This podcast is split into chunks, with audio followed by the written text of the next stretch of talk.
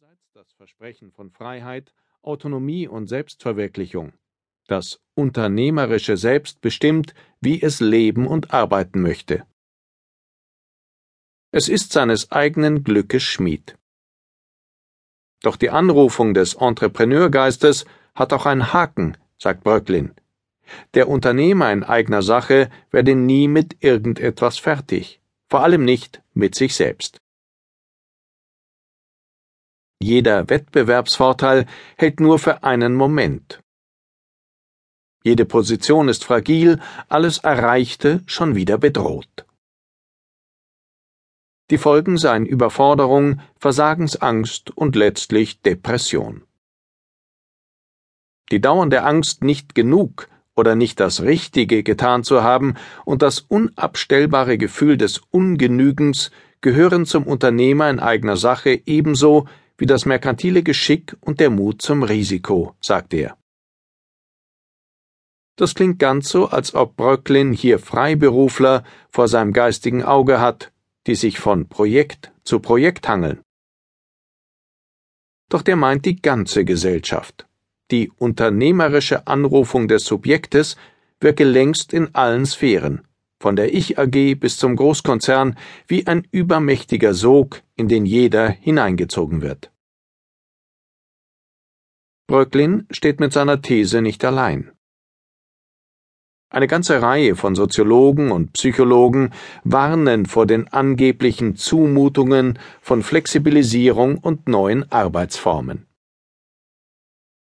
Sie diagnostizieren neue Formen der Entfremdung, Überforderung und Angst. Der Kammerton ist eingestellt. Eine Gesellschaft steht kurz vor dem kollektiven Burnout. Wo früher Klassenkampf war, sind heute seelische Verwerfungen. Auf der einen Seite die unerschrockenen Spieler, auf der anderen die erschöpften, ängstlichen und depressiven. Vor allen Dingen diese. Nicht die Gier regiert die Welt, sondern die Angst. Nennt das der Jenaer Soziologe Hartmut Rosa und sein Kollege Gerd Günther Voss von der TU Chemnitz warnt gar vor den Gefahren psychosozialer Verelendung.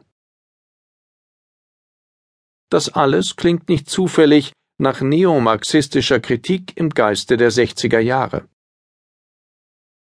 Damals versuchte man die Entfremdungserscheinungen der spätkapitalistischen Gesellschaft unter anderem mit Hilfe von psychoanalytischem Vokabular aufzudecken. Manche der neuen Thesen wirken heute ähnlich überzogen.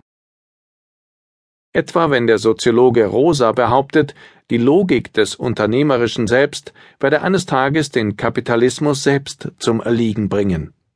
Das ist ein alter Hut.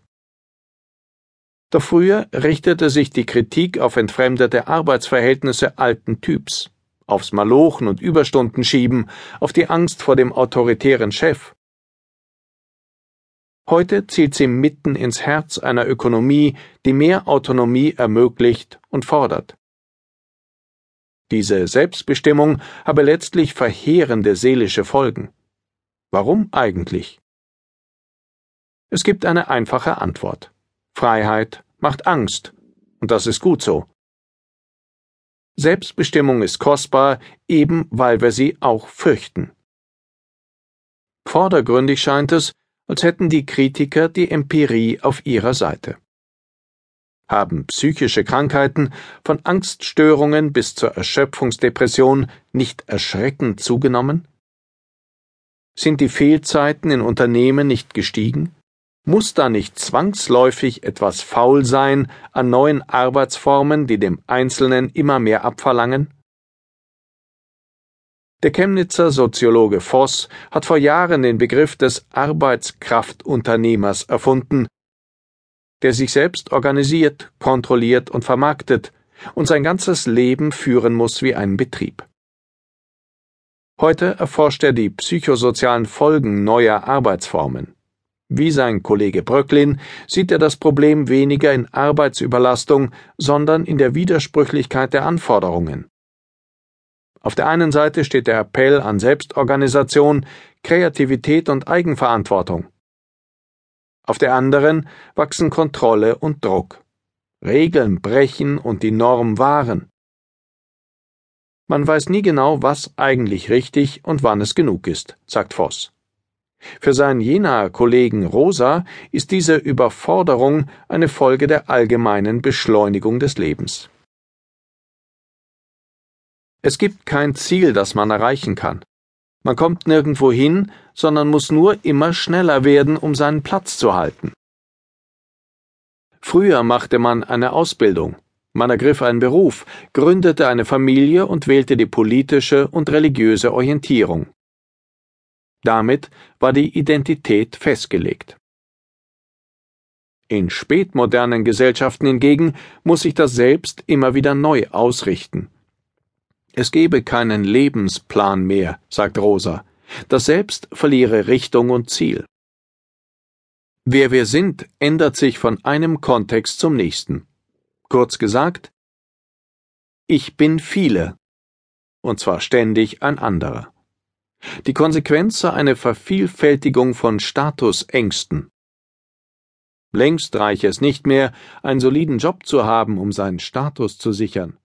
Genauso muss man seine Facebook-Kontakte, seine Krankenversicherung oder sein Smartphone